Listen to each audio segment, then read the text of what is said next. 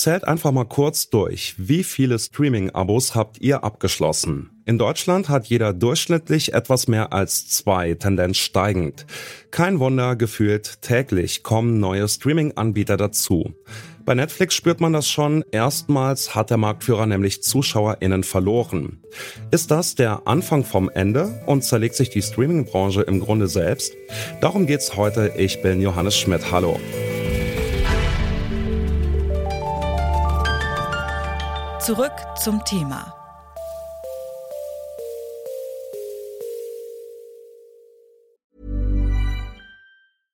Bitte widmet eure Aufmerksamkeit unserem Werbepartner. Die Suche nach geeigneten Mitarbeitenden kann viel Zeit in Anspruch nehmen, muss sie aber nicht unbedingt, denn man kann sich helfen lassen.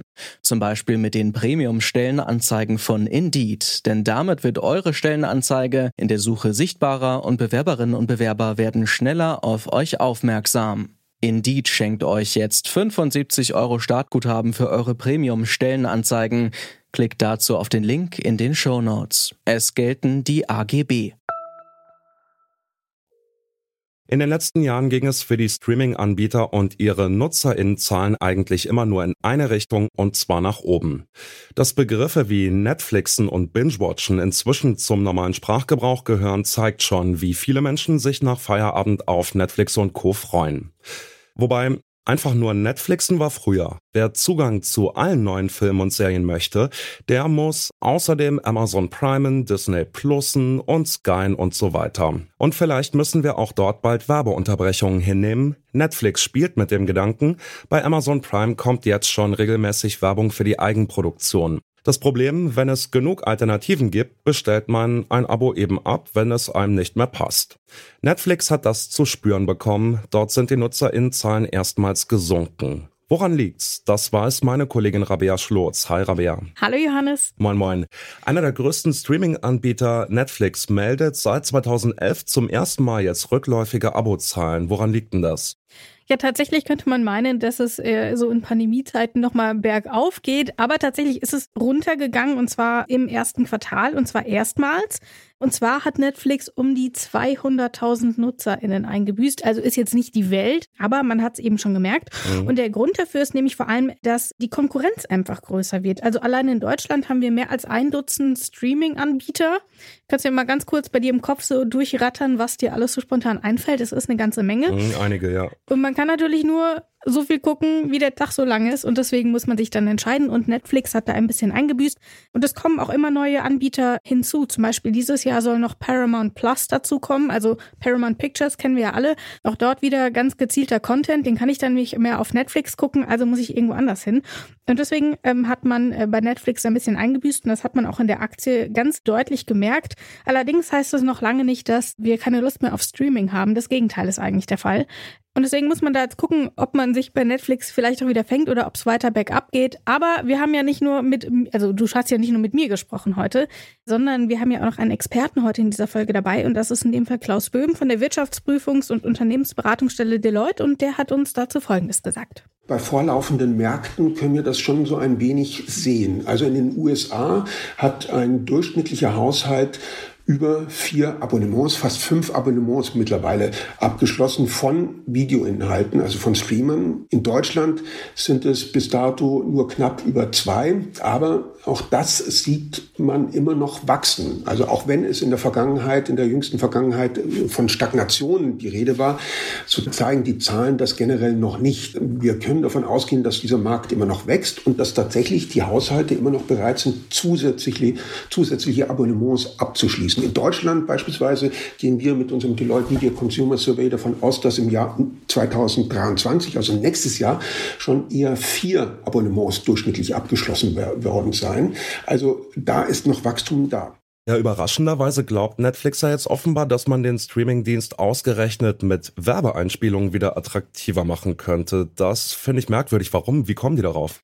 Ja, das hat mich tatsächlich auch irritiert, als ich es zum ersten Mal gelesen habe. Aber wir haben ja eben bei Klaus Böhm schon gehört, es ist noch Platz für Wachstum da. Da muss man sich natürlich überlegen, wie kommt man dahin? Und überraschenderweise Werbung kann so ein Faktor sein. Denn Netflix-Chef Reed Hastings hat sich lange dagegen gewehrt und jetzt muss man aber einsehen, so ganz ohne geht's nicht. Der Plan ist, ist, es soll ein Netflix-Abo mit Werbung geben. Also du kannst ganz regulär ohne Werbung streamen. Allerdings musst du dann den vollen Preis zahlen. Und wenn du dann aber ein Werbeabo nimmst, dann kann das Ganze bis zu 50 Prozent günstiger sein. Und da haben wir dann auch schon den Anreiz, warum das sinnvoll sein kann, um Wachstum zu generieren. Denn wenn wir mal überlegen, wie viele Abos hast du zum Stream? Äh, bei mir sind es jetzt zwei momentan. Genau, und damit bist du noch relativ niedrig. Ich glaube, ich habe fünf oder so. Mhm. Ähm, und von daher sieht man schon, da muss man irgendwie so ein bisschen gucken. Und wenn ich dann Geld sparen kann, weil jedes kostet so 10, 15 Euro, dann ist das natürlich ein Anreiz. Und so erhofft sich dann Netflix eben neue NutzerInnen mit diesem Werbeabo zu bekommen und da dann eben auch auf Wachstum zu setzen. Ja, spannender Gedankengang. Eigentlich hatte Netflix sich ja mal damit gerühmt, dass man den Menschen keine Werbung zumutet. Warum kommt Netflix denn gerade jetzt mit der Werbung um die Ecke? Naja, das hängt natürlich auch mit diesem Rückgang zusammen. Allerdings köchelt das bei Netflix natürlich nicht erst seit diesem Quartal, sondern eben schon deutlich länger. Und das ist eben so, dass Netflix immer mehr auf Eigenproduktion setzt. Und die sind in der Regel ziemlich teuer und meistens sind sie auch gar nicht so schlecht. Allerdings rechnen die sich oft finanziell nicht. Und das können sie allein über die Abos eben nicht mehr finanzieren. Und um weiter diesen Quality-Content liefern zu können, müssen sie jetzt eben nach alternativen Einnahmequellen schauen. Und da nimmt man natürlich Werbung, ist ja naheliegend. Und deswegen könnte jetzt tatsächlich auch in Deutschland das Werbeabo kommen. In anderen Ländern wird das ja auch schon probeweise getestet. Hm, interessant. Vielen Dank für die Infos, Rabea. Sehr gerne. Streamingdienste schießen wie die Pilze aus dem Boden. ZuschauerInnen müssen sich immer öfter entscheiden, ob sie eben lieber die Inhalte von Disney, HBO oder Netflix sehen möchten. Wir haben es eben schon gehört, noch klappt das auch noch. Viele von uns haben einfach mehrere Abos.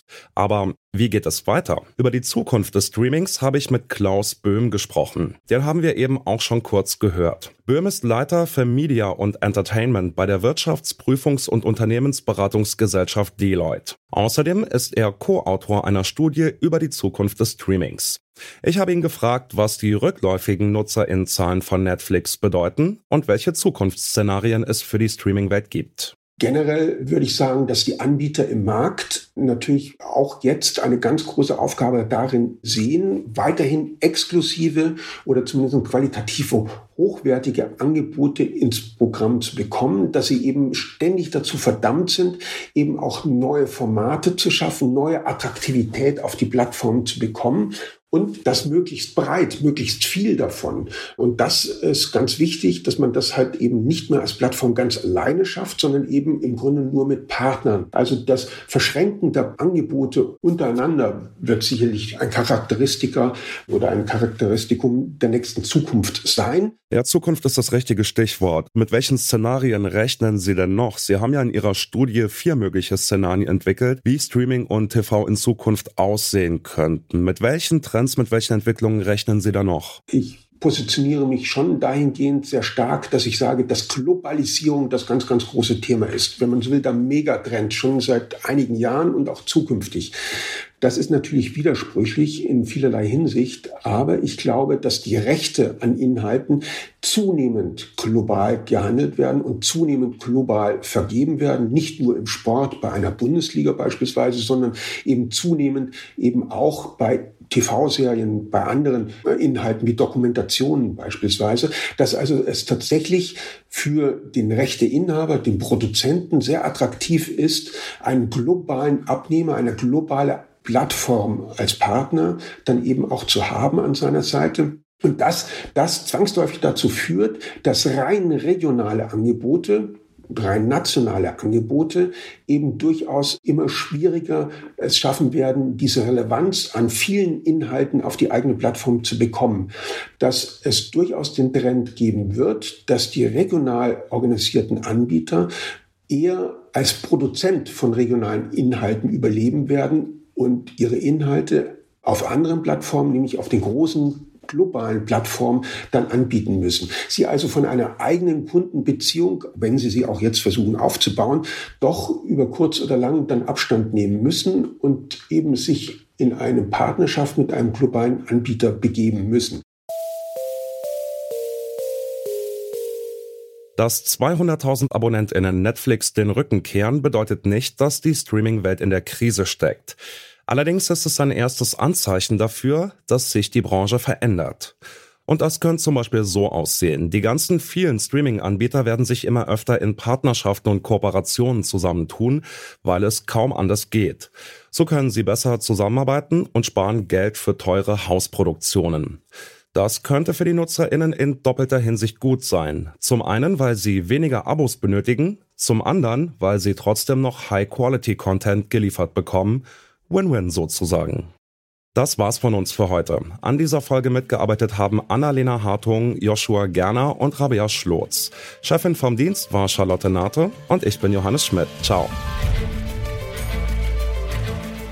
Zurück zum Thema vom Podcast Radio Detektor FM.